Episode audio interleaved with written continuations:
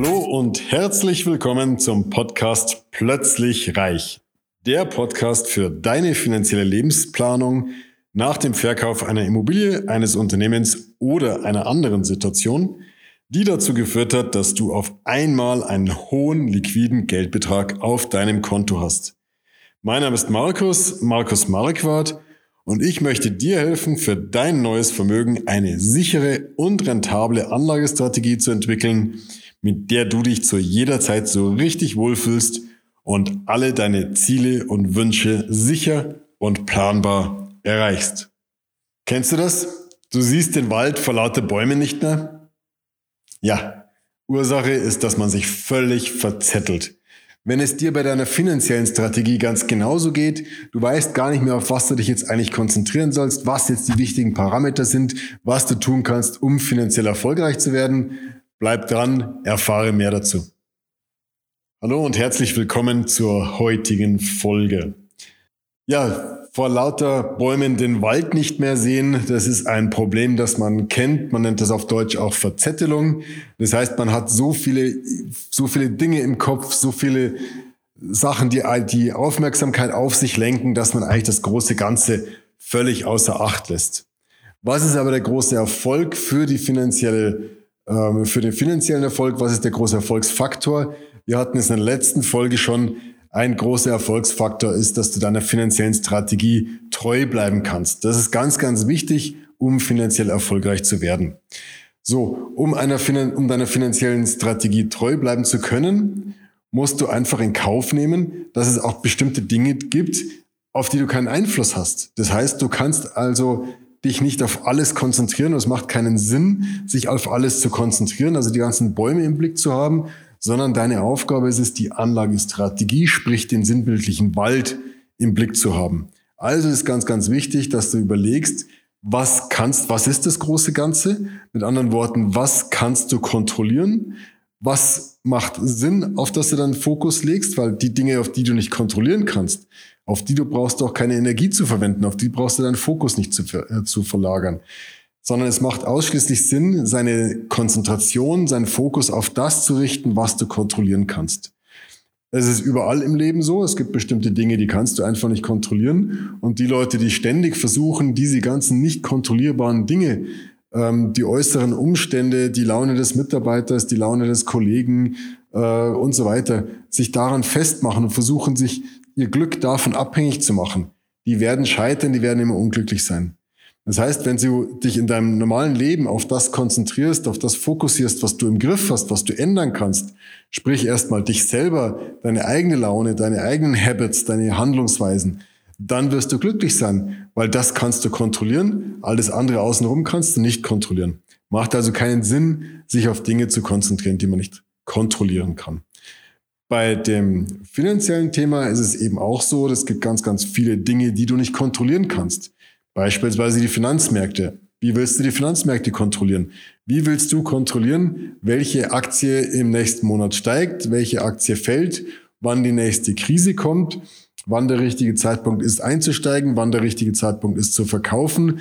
Ähm, es gibt so, so wahnsinnig viele Gurus da draußen im Markt, die versuchen dir genau das zu verkaufen.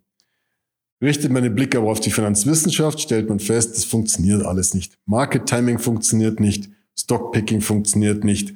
Es ist also nicht möglich, diese ganzen Nebenkriegsschauplätze zu kontrollieren. Was entscheidend ist, was du kontrollieren kannst, ist dein eigenes Leben. Du kannst selber kontrollieren und bestimmen, wie viel Kapital möchtest du irgendwann zur Verfügung haben. Also sprich, wie viel Geld möchtest du jeden Monat entnehmen können? Wie viel Geld brauchst du, um so leben zu können, wie du es dir wirklich vorstellst. Das sind Dinge, die du kontrollieren kannst, auf die du Einfluss nehmen kannst. Du kannst darauf Einfluss nehmen, wie viel Risiko du gehen möchtest. Dafür haben wir übrigens einen tollen Risikotest, der deine ganz persönliche Risikotoleranz äh, feststellen kann. Und das kannst du kontrollieren. Du kannst sagen, du möchtest mehr oder du möchtest weniger Risiko gehen. Ähm, das kannst du kontrollieren und da macht es Sinn, äh, also auch seine Energie drauf zu verwenden. Komm gerne mal durch, ruf an oder schreib uns eine E-Mail, wenn du so einen Risikotest haben möchtest. Ähm, absolute Lohn, absolut lohnenswert, kostet dich auch nichts.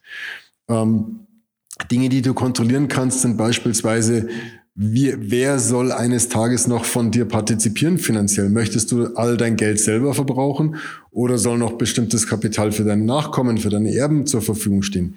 Das kannst du kontrollieren. Das muss in die Anlagestrategie mit reinfließen.